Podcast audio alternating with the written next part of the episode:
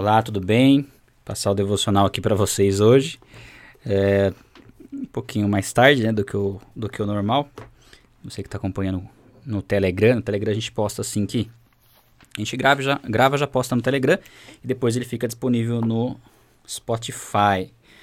É, Provérbios 1, do 10 ao 16.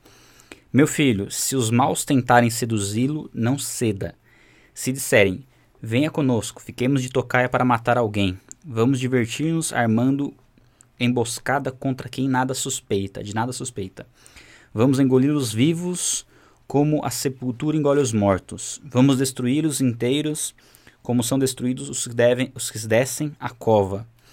Acharemos todo tipo de objetos valiosos e encheremos as nossas casas com o que roubarmos. Junte-se ao nosso bando, dividiremos em partes iguais tudo o que conseguirmos. Meu filho, não vá pela vereda dessa gente, afaste os pés do caminho que eles seguem, pois os pés deles correm para fazer o mal, estão sempre prontos para derramar sangue. Até aqui, até o 16, né? Bom, o devocional normalmente a gente pega um contexto, e aqui a gente tem um contexto de uma instrução para que a gente possa ficar longe daqueles que praticam o mal, né? Evitar o mal e entender que no versículo 10 ele fala dos maus tentarem seduzi-lo para que a gente não ceda, né? Quando os maus tentarem nos seduzir. E isso se encaixa em várias, várias questões, né? É, nós vemos hoje em dia que com dinheiro você acaba tendo informações, privilégios, e as pessoas usam o dinheiro para conseguir muitas coisas, vamos dizer assim, né? Muitos favores e benefícios. Mas a, a Bíblia é bem clara que toda, tudo que vem de maneira ilícita, né, tudo que nós recebemos de maneira ilícita, ele não permanece conosco. Né? É algo temporário que só nos vai causar dano. Qualquer dinheiro que nós recebemos de forma ilícita, ele só vai trazer dano para as nossas vidas, a curto, médio ou longo prazo. O, o mais importante é, em, todas as questões que, que envolvem a nossa vida é a gente sempre ter o padrão bíblico, padrão é, de Deus. E o padrão de Deus é, é o padrão que, que, a gente vê em Jesus Cristo, é a honestidade e a verdade que nós vemos em Jesus Cristo. É claro que é, se você tem uma empresa, se você tem muitas vezes algumas questões que não estão organizadas, não estão alinhadas na sua empresa, não sei como que é a sua relação com os impostos.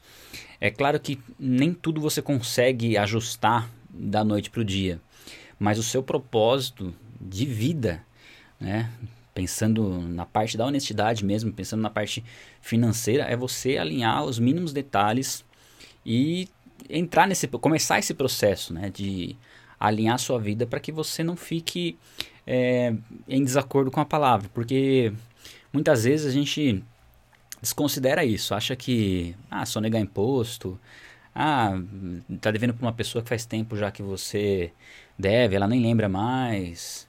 Enfim, é, esse tipo de, de, de, postura, ele funciona aos olhos do mundo, né? funciona aos olhos do mundo. Mas, biblicamente, a gente não tem respaldo nenhum para ter nenhum tipo de vantagem ilícita em relação a absolutamente nada. É, então, estou com bebê, com a M aqui comigo. Então, eu creio que fica uma reflexão para que a gente saiba que ceder a essa tentação de, de, de dar um jeitinho, né, de ser beneficiado de alguma forma, é algo que a gente tem que procurar rever, né? Nos mínimos detalhes. Porque às vezes a gente acha algo tão absurdo, né? Porque aqui você vê em provérbios, você vê que eles estão dispostos a matar pessoas, né? Dividir os bens, enriquecer com os bens dos outros. E assim, a gente fala assim, não, nunca vou fazer isso, não vou chegar a matar as pessoas, não vou entrar para um bando para receber dinheiro deles, né? Dinheiro que não é meu. Eu vou ganhar o meu dinheiro aqui e tal, mas e aí? Como, qual é a forma que você tem ganho seu dinheiro e como você tem lidado com as suas finanças? Você fazer um, fizer um pente fino, será que tá tudo certinho mesmo? Eu, eu falo por mim, eu tenho várias coisas que eu tô acertando ainda várias coisas que eu preciso alinhar. O Espírito Santo vai incomodando, conforme você vai alinhando, vai cavocando, vai aparecendo mais coisas que você precisa acertar. O importante é a gente estar nesse processo. Estar no processo de quitar nossas dívidas, de fazer com que o dinheiro que entra nas nossas mãos seja um dinheiro lícito, com os devidos impostos pagos. Creio que é um trabalho árduo, difícil, mas necessário se a gente quer realmente prosperar verdadeiramente como a Bíblia nos ensina, né? Prosperidade bíblica, né?